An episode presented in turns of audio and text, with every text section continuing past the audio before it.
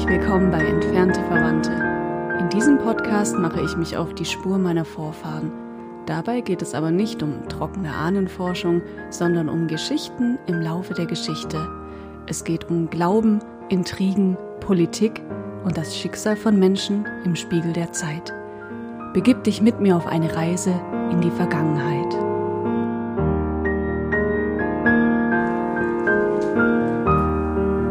Liebe Hörer, herzlich willkommen zur ersten Folge Entfernte Verwandte im neuen Jahr.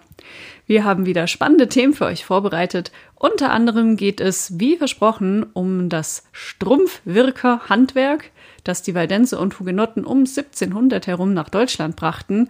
Ihr erfahrt, wie der Ort Schönenberg in Ötesheim an seinen Namen gekommen ist – und dann machen wir einen geografischen Sprung und schauen uns Erlangen im 18. Jahrhundert an, das damals von Hugenotten geradezu überrannt wurde und von der Flüchtlingsflut alles andere als begeistert war. Ja, wir, das sind übrigens mein Mann äh, und hier im Podcast mein Sidekick Fabian. Hallo. Und meine Wenigkeit Rebecca. Bevor wir in das Thema einsteigen, habe ich aber noch ein paar, ja, ich würde es nicht sagen Neuigkeiten, eher so Nettigkeiten für euch. Jetzt sind wir gespannt. Ja, lieber Fabi, ähm, nachdem wir ja die letzten Folgen der Kartoffel hier mit Lobpreis gehuldigt haben, erreichte, uns, äh, erreichte uns eine Nachricht, ähm, dass es neben dem berühmten Kartoffelsalat auch einen Knöpfle-Salat gibt. Mhm. Und äh, Knöpfle, für alle Nicht-Schwaben, das sind Nudeln aus frischem Teig, also aus zähflüssigem, frischem Teig. Ähm, und genauer gesagt sind das eigentlich Spätzle, nur in anderer Form. Die sind nicht länglich, sondern sehen wirklich eher so aus wie so kleine Bobbel. Und äh, das liegt an der Art der Zubereitung. Spätzle schabt oder streicht man mit dem Messerrücken vom Brett ins kochende Salzwasser und Knöpfle tropfen durch ein Lochsieb.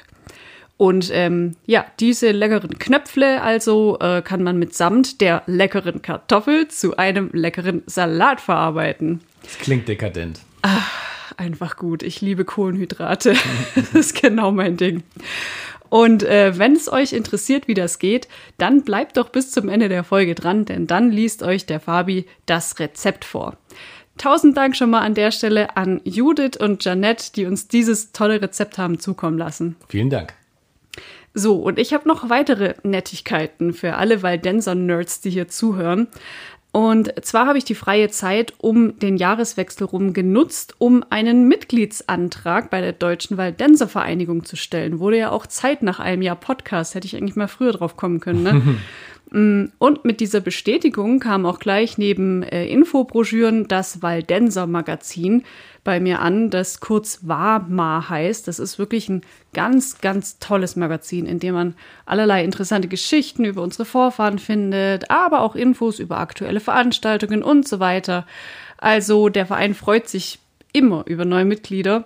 Geht ruhig mal auf www.waldenser.de und ladet euch da mal den Mitgliedsantrag runter. Es ist auch gar nicht teuer, muss man den Schwaben immer zurufen. und ähm, jetzt noch eine letzte Sache. In Vorbereitung für die Wandersaison im Sommer haben wir beschlossen, einen Teil des Weges nachzuwandern, den meine, unsere Vorfahren damals genommen haben. Und äh, um diesen Weg äh, zu finden, sozusagen, muss man sich nicht einfach selber wie Hänsel und Gretel auf die Suche machen, sondern dafür bietet der Hugenotten- und Waldenserpfad e.V. wunderschöne Wanderkarten an und die kann man dort für eine Spende bestellen. Der Weg, der ist insgesamt 1000 Kilometer lang. Also wem der Jakobsweg irgendwie zum Mainstream ist, der ja, findet hier eine schöne kulturhistorisch interessante Alternative. Und auch hier findet ihr weitere Infos auf hugenotten-waldenserpfad.eu. Da könnt ihr die Wanderkarten zu den verschiedenen Wegabschnitten dann bestellen. Ganz liebevoll gestaltet. und auch mit historischen Infos darüber, wie hier damals die Valdenser durchgelaufen sind oder angekommen und oder geblieben und so weiter. Ne? Und es ist auch ein Wanderpass dabei, das fand ich total niedlich. Da kann man sich dann sogar abstempeln lassen, wo man überall war. Achievement. Ja, aber es ist nicht so, dass da vor Ort überall Leute mit Stempeln stehen und nur auf Menschen warten, die durchlaufen, sondern da muss man sich dann vor Ort irgendjemanden schnappen und sagen, hast du einen Stempel? und, oder man führt selber einen Stempel mit sich und äh, genau, stempelt das da dann entsprechend ab. Ist ja auch wurscht, Hauptsache man hat für sich selber eine Erinnerung daran, wo man überall gewesen ist. Also ich bin voll begeistert von dem Set und ich freue mich schon richtig auf besseres Wanderwetter. Die Links, die ich gerade vorgelesen habe, die packe ich euch auch noch mal in die Show Notes. Und weil das hier gerade irgendwie alles so werblich äh, klingt, ein kleiner Hinweis, das ist keine bezahlte Werbung. Also ich bin einfach nur begeistert, dass hier die Vereine so tolle Sachen auf die Beine gestellt haben. Und das möchte ich einfach gerne mit euch teilen, in der Hoffnung, dass ihr damit was anfangen könnt und euch über die Infos freut. So, jetzt kommen wir aber endlich zum Thema unserer heutigen Folge. Wir beginnen mit dem Strumpfwirken. Ja, wir alle kennen ja sicherlich den gestrickten Strumpf, die Wollsocke von der Oma, diese Art von Handarbeit, die ist ja heutzutage eher so ein Hobby. Früher war es aber unerlässlich und man hat also allerlei von Hand gestrickt, gewegt, geklöppelt und was nicht noch alles. Hm, davon hatten wir ja auch schon mal in der letzten Folge äh, unter, äh, nee, nicht in der letzten Folge, das war in der Folge über Marie Durand. Da haben wir über die Handarbeiten auch geredet, wie sie da mit ihren Mitinsassinnen modische Handschuhe für die feinen Damen hergestellt hat. Wir erinnern uns.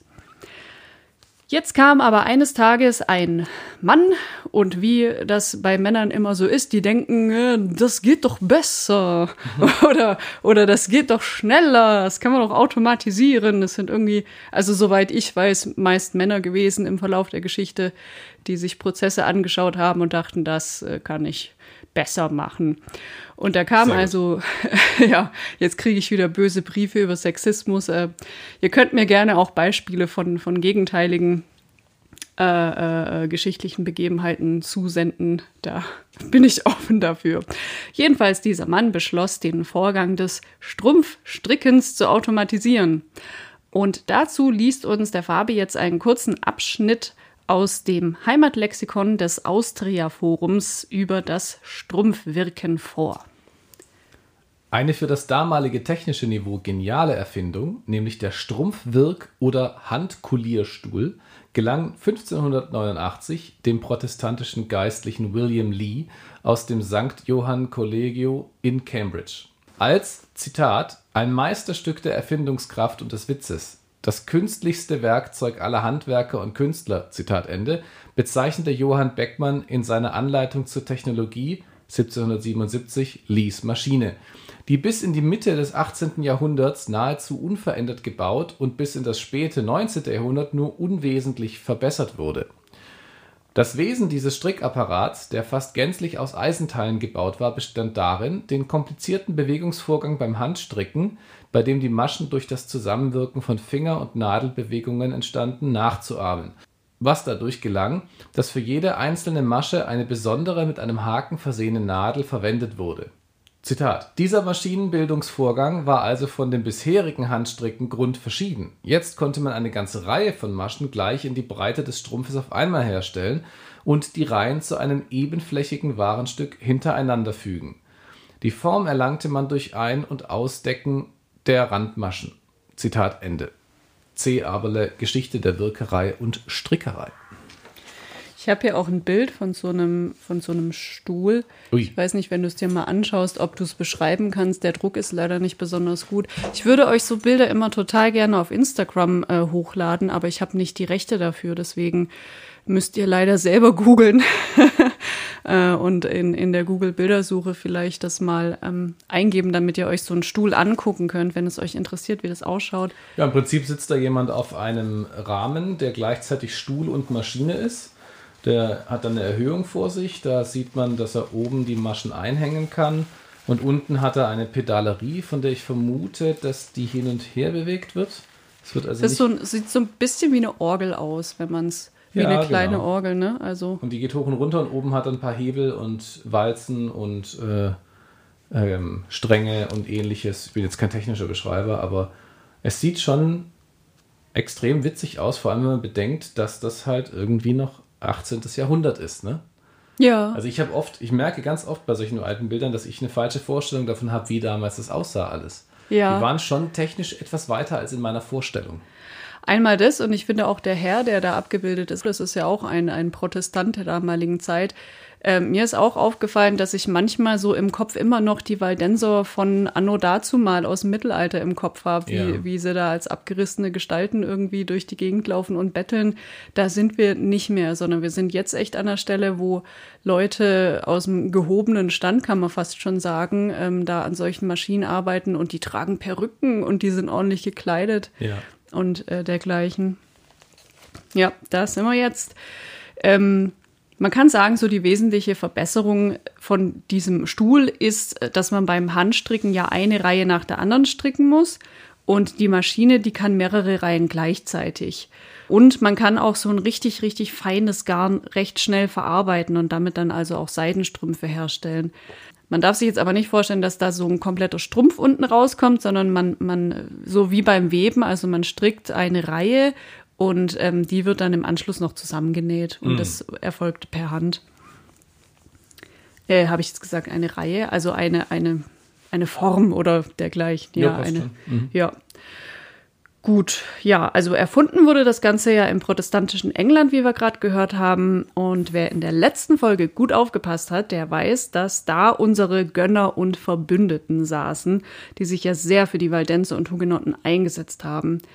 Somit kann diese Technologie eigentlich als Exportschlager gezählt werden, welches, äh, welcher in die Täler kam, wo man dann wirklich auch jahrelang damit gearbeitet hat, bis es eben zu der Vertreibung kam, von der wir schon letzte, vorletzte Folge, glaube ich, gesprochen haben.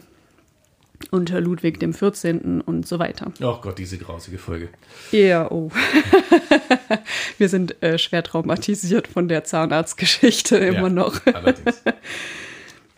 Ja, jetzt, jetzt haben wir also in äh, Württemberg um 1700 rum eine Menge Menschen angesiedelt, die aus den Tälern geflohen sind und die jetzt hierher kommen und da wohnen wollen und von denen der Herzog Eberhard Ludwig sich erhoffte, dass sie ihm recht bald die Staatskasse füllen sollen. Auch davon haben wir schon gesprochen. Aber auch die Waldenser wollen natürlich keine Almosenempfänger sein, sondern sich eine Existenz aufbauen. Also das, es, ich muss es immer wieder sagen, es zieht sich durch wie ein roter Faden der fleißige Waldenser. So. Weil das ist, das ist eben auch eine, eine Kernidee des Protestantentums, dass man einfach nicht faul sein darf und sich auf Erden ähm, was erarbeiten muss. Ja, und ähm, daher kommt man jetzt neben dem Anbau von Kartoffel und Co. auch auf die Idee, das Strumpfwirken in Württember- Württemberg heimisch zu machen, weil man kann es ja. Nun braucht man aber für einen Seidenstrumpf erstmal Seide und auf den Anbau von Seide verstand man sich ja auch. So, jetzt muss ich an dieser Stelle etwas revidieren, was ich in der letzten Folge gesagt habe. Nämlich, ich habe, glaube ich, gesagt, dass dieser Versuch, äh, Seide da anzubauen, quasi gänzlich scheiterte. Aber ganz so war das nicht. Also nochmal zur Erinnerung, die Seide, die man damals benutzen wollte, die wurde von der Seidenraupe hergestellt und diese Raupe, die ist ein Gourmet, die ernährt sich liebend gern von Maulbeerbäumen. Und unser inzwischen wohlbekannter Pfarrer Henri Arnaud setzte sich also bei Ötesheim dafür ein, dass Maulbeerbäume gepflanzt werden dürfen. Und so bestellte die herzogliche Regierung tatsächlich 2000 Bäume. Und die verfügten dann auch, man solle die auf dem Säuberg anpflanzen bei Ötesheim. Da hören wir jetzt mal rein. Der Fabi liest aus dem Text Henri Arnaud, Die Maulbeeren und der Schönenberg von Manfred Rapp, erschienen im Waldenser Magazin 1 2021. Man muss wissen, dass die Neuankömmlinge gerade ein paar Monate im Land waren und verwilderte Äcker umzubrechen und die Wintersaat auszubringen hatten. Sie wohnten überdies in notdürftigen Baracken, die sie winterfest machen mussten. Nun sollten sie auch noch am Säuberg 2000 mannshohe Maulbeerbäume pflanzen. Eigentlich mussten die verwilderten Flächen vorher sorgfältig vorbereitet werden und so konnte man frühestens im nächsten Jahr an die Pflanzung denken. Dass viele Maulbeerbäume nicht anwuchsen, darf man also nicht ohne weiteres den Waldensern in die Schuhe schieben. Übrigens ging die Plantage nicht, wie landläufig oft gemeint wird, sofort wieder ein. Der jährliche Ertrag von Seidenkokons bzw. abgehaspelter Seide wird immer wieder erwähnt. Tatsächlich wurde jahrzehntelang nachgepflanzt. So nämlich. Da haben wir jetzt die Korrektur gehört. Sehr gut. Ich bin ja auch auf die Meerreihen gefallen und äh, das, das wird nämlich immer wieder so beschrieben und ich dachte dementsprechend, das hätte tatsächlich nicht geklappt, aber Manfred Rapp hat mich eines Besseren belehrt. Vielen Dank für diesen Artikel. Tatsächlich wurden 1716 nochmal 500 Bäume nachgepflanzt. Und die Beschreibung der widrigen Umstände, die finde ich ja auch sehr eindrücklich in dem, was wir gerade gehört haben. Also wer mal, so wie wir zwei, einen ganz verwilderten Garten wieder flott machen muss, der weiß, wie viel Arbeit allein das macht und dass es so zwei, drei Jahre dauert, bis man da wirklich mal ordentlich was anpflanzen kann und auch raus hat, was wo an welcher Stelle gedeiht und was vielleicht wo eingeht. Äh, und dann mussten sie ja auch noch ihre Häuser herrichten und winterfest machen. Ähm, ja, da war also einiges zu tun und es wundert mich dann eigentlich gar nicht, dass das mit den Bäumen ähm, ja nicht so komplett geklappt hat. Ja. Ja, aber trotz allem hatte man halt über einige Jahre doch dann äh, etwas Ertrag aus der Raupenzucht auch wenn leider dann immer wieder Bäume eingingen, weil das Klima hier eben auch nicht so ideal war. Das war ja das, was wir letztes Mal schon gehört hatten und was dann auf lange Sicht wahrscheinlich auch dazu geführt hat, ähm, dass es dann doch nichts geworden ist. Aber diese Bäume, die standen ja schon recht lange da und die müssen das Bild der Ortschaft lang genug geprägt haben, dass daraus ein neuer Name für den Säuberg entstand. Man beschrieb ihn 1720 als einen der schönsten Orte des Landes. Oben die Reduten, darunter die Weinberge, dann die Maulbeerbäume und dann die Wiesen und Äcker. Und wenn einer fragte, wo findet man denn diese Pracht, dann war die Antwort, na dort, auf dem schönen Berg. Mm. Und deswegen heißt der Ort heute Schönenberg. Ah, sehr Ja. gut. Jetzt lassen wir die Raupe aber mal Raupe sein und wenden uns dem Beruf des Strumpfwirkers wieder zu. Dazu hören wir nun einleitend ein paar Sätze aus dem Internet-Lexikon Wikipedia. Strumpfwirker ist die Bezeichnung für einen ehemaligen Beruf. Sie stellten durch Fadenverschlingung Maschenwaren wie Strümpfe, Socken, Schlafhauben, Hosen, Handschuhe aus Schafwolle, Seide, Baumwolle oder Leinengarn her. 1589 gelang dem protestantischen englischen Geistlichen William Lee die Erfindung der Strickmaschine. Nach dem Edikt von Fontainebleau, das die Gleichberechtigung der Hugenotten mit den Katholiken im Königreich Frankreich rückgängig machte, flüchteten die protestantischen Wirker samt ihren Werkzeugen unter anderem nach Deutschland in protestantische Territorien und führten dort die Wirkerei ein. Wenige Jahre nach ihrer Einwanderung wurde das in Frankreich erlernte Strumpfwirkerhandwerk in den Waldenserorten in Württemberg ausgebaut, so in der welschen Kolonie Le Bourset (Neuhengstedt) in Schwarzwald. Calw im Nordschwarzwald war im Mittelalter eine bedeutende Handelsstadt, insbesondere mit Tuch- und Lederhandel. Faszinierend, gell? Wenn man das mal hört, was Ja. hier früher alles so los war. Und ich glaube, ja, das ist ja irgendwie auch so ein bisschen der Lauf der Dinge, ne? Also Gewerke entstehen und vergehen, je Mhm. nachdem, was gefragt ist und je Genau. nachdem, wo Ressourcen vorhanden sind und so fort. Ich denke da irgendwie gerade an Kodak. Kannst du dich da noch erinnern? Das war Kodak war so, eine, eine ähm, Firma, die kannte ja früher jeder. Die haben ja diese Fotos, haben die Fotoapparate hergestellt. Also auf jeden Fall die vor allem die Filme. Filme halt, ne? Filme, genau, die man dann eben einrollen, äh, Quatsch, nicht einrollen, in, in diese kleinen Mülleimer haben wir es immer genannt, einpacken konnte und dann beim, bei der Drogerie abgeben und dann wartete man zwei Wochen, bis sie fertig waren. Da hat man gesehen, was man für einen Käse fotografiert hat. ja, und mit der Erfindung der Digitalkamera war das dann völlig obsolet. Ja, das nur am Rande. Wir haben vorhin auf jeden Fall zwei Dinge gehört. Erstens so ein Wirkstuhl, um wieder zum Strumpfwirkerhandwerk zurückzukommen. So ein Wirkstuhl besteht fast gänzlich aus Eisenteilen. Und zweitens, die Leute mussten, das haben wir ganz am Anfang gesagt, als es um die Wanderkarten ging, die Leute mussten an die 1000 Kilometer zurücklegen, um von Savoyen aus in ihre neue Heimat zu gelangen. Zu Fuß. Also höchstens vielleicht mit einem Pferdekarren, aber durch Berg und Tal. Ach du meine Güte. Genau.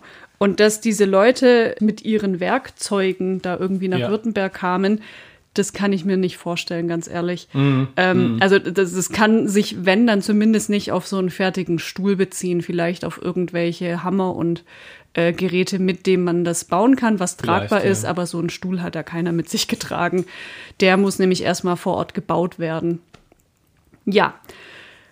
Und von der Stelle aus gehen wir jetzt weiter und machen einen Ortswechsel. Nun folgt nämlich der eingangs versprochene Schwenk nach Erlangen. Große Frage, warum machen wir das?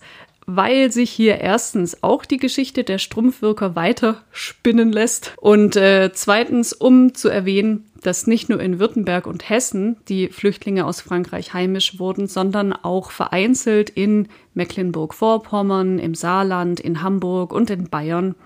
Und äh, hier gibt es jeweils zwar viel weniger Städte oder Bezirke, trotzdem finde ich auch diese Geschichten interessant und habe mich daher entschieden, heute mal was aus Bayern zu erzählen, also dem heutigen Bayern. So, die Stadt Erlangen. Die wirbt heute nach außen mit dem Claim offen aus Tradition und schwärmt gerne davon, dass man hier schon früh bewiesen habe, dass Migration und Integration gelingen können. Dementsprechend freut man sich darüber, dass ein Viertel der Erlanger heute einen Migrationshintergrund haben.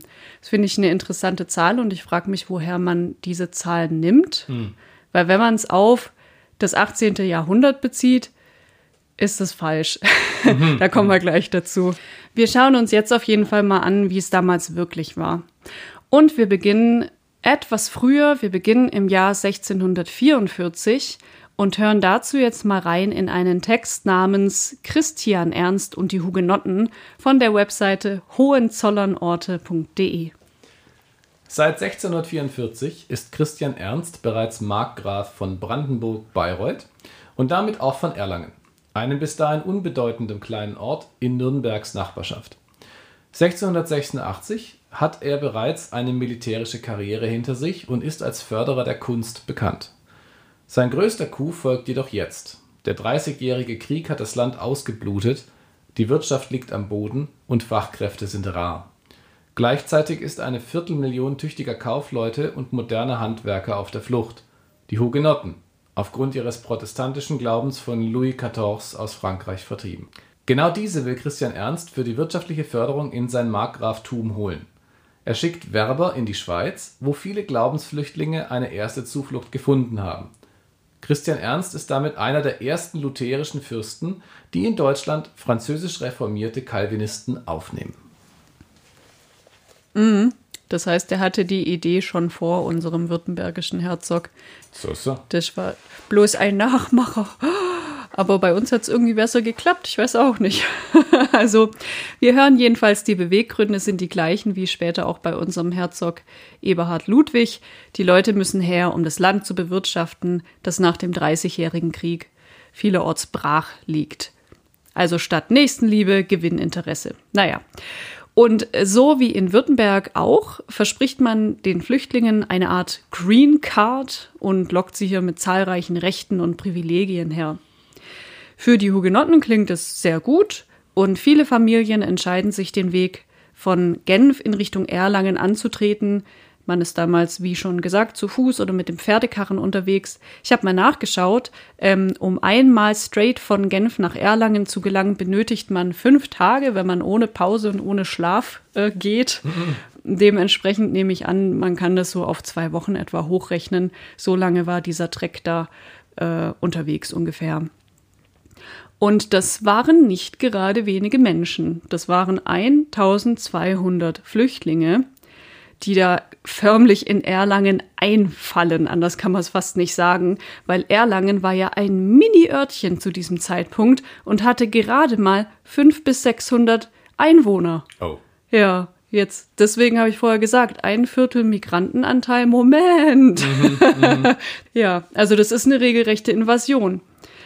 Es tut mir jetzt auch ein bisschen leid, das gegenüber dem Stadtmarketing sagen zu müssen, aber so von Refugees Welcome war man hier damals leider meilenweit entfernt. Die Begeisterung der Erlanger, nachvollziehbarerweise, wird noch größer, als die Franzosen bei ihnen an die Türe klopfen und mit dem Erlass des Markgrafen wedeln. Und darin heißt es, jeder Erlanger habe Hugenotten in sein Haus aufzunehmen. Ach du Schande. Weil es gab einfach längst nicht genügend Wohnraum für all die Neuankömmlinge. Hm. Und das muss man sich mal vorstellen. Da kommen völlig fremde Leute bei dir an.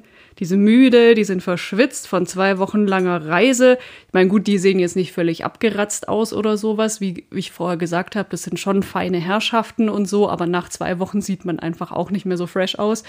Ähm, und ja, die verlangen jetzt einfach Einlass in deinen privaten Raum. Die sollen unter einem Dach mit deiner Familie leben. Und ihr könnt euch noch nicht mal mit denen verständigen, weil ihr zwei unterschiedliche Sprachen sprecht. Hm, super. die reden Französisch und die Erlanger nicht. So.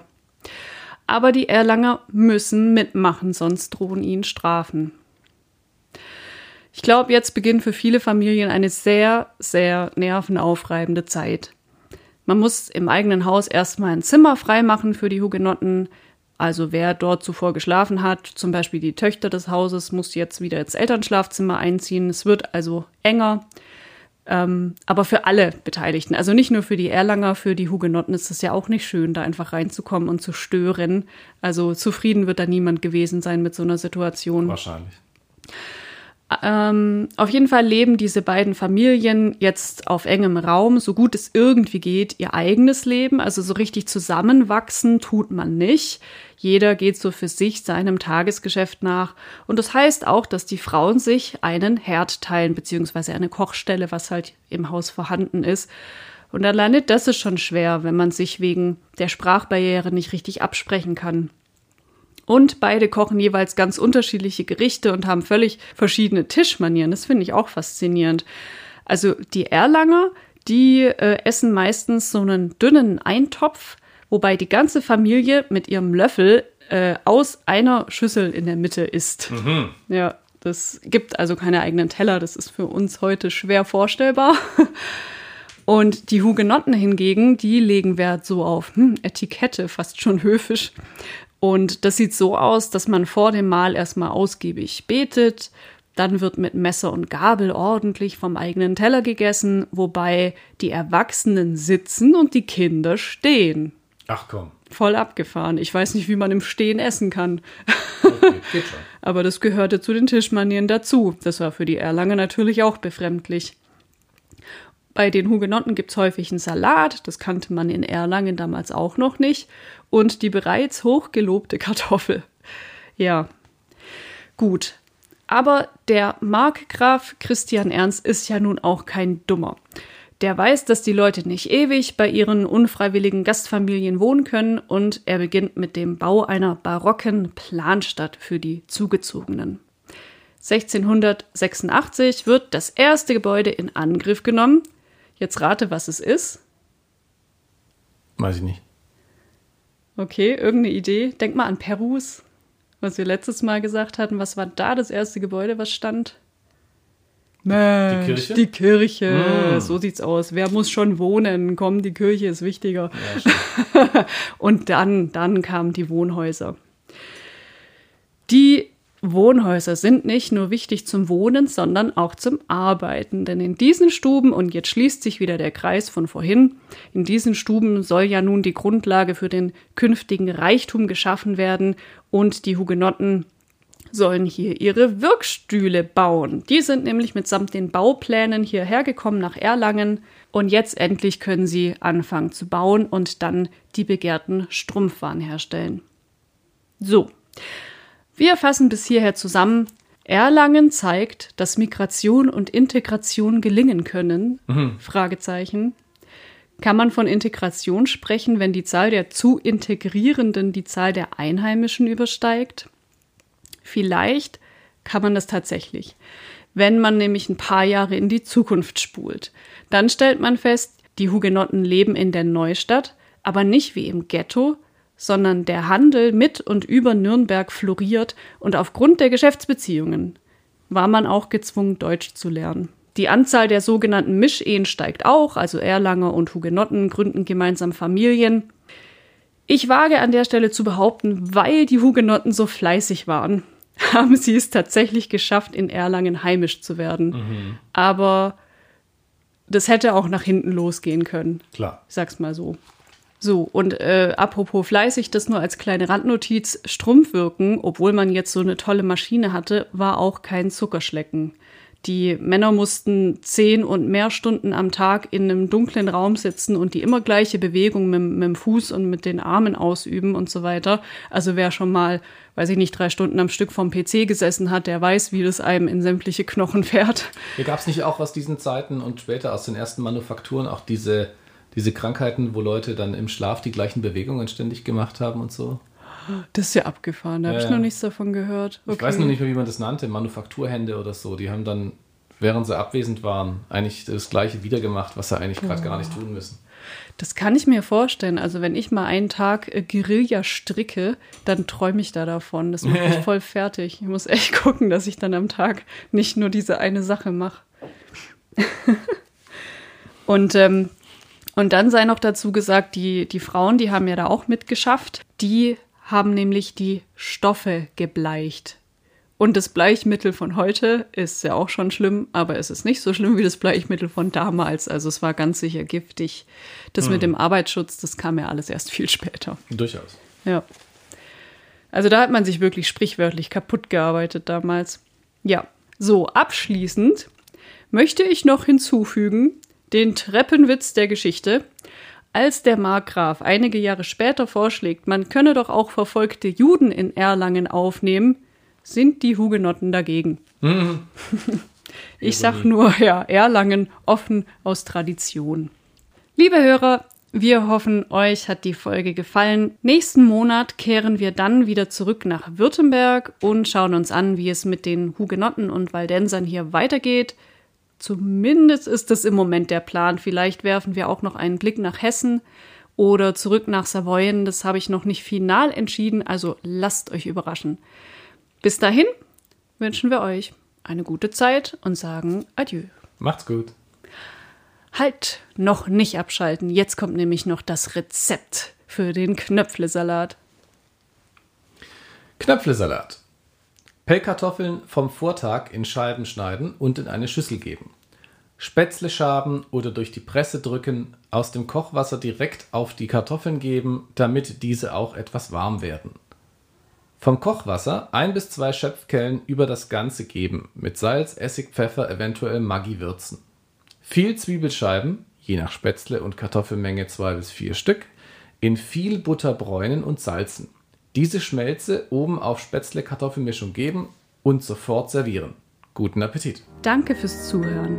Abonniere entfernte Verwandte auf dieser, Spotify, Apple Podcast oder einem anderen Podcast-Player deiner Wahl, um keine Folge mehr zu verpassen und verbinde dich gerne mit uns auf unserem Facebook- oder Instagram-Kanal.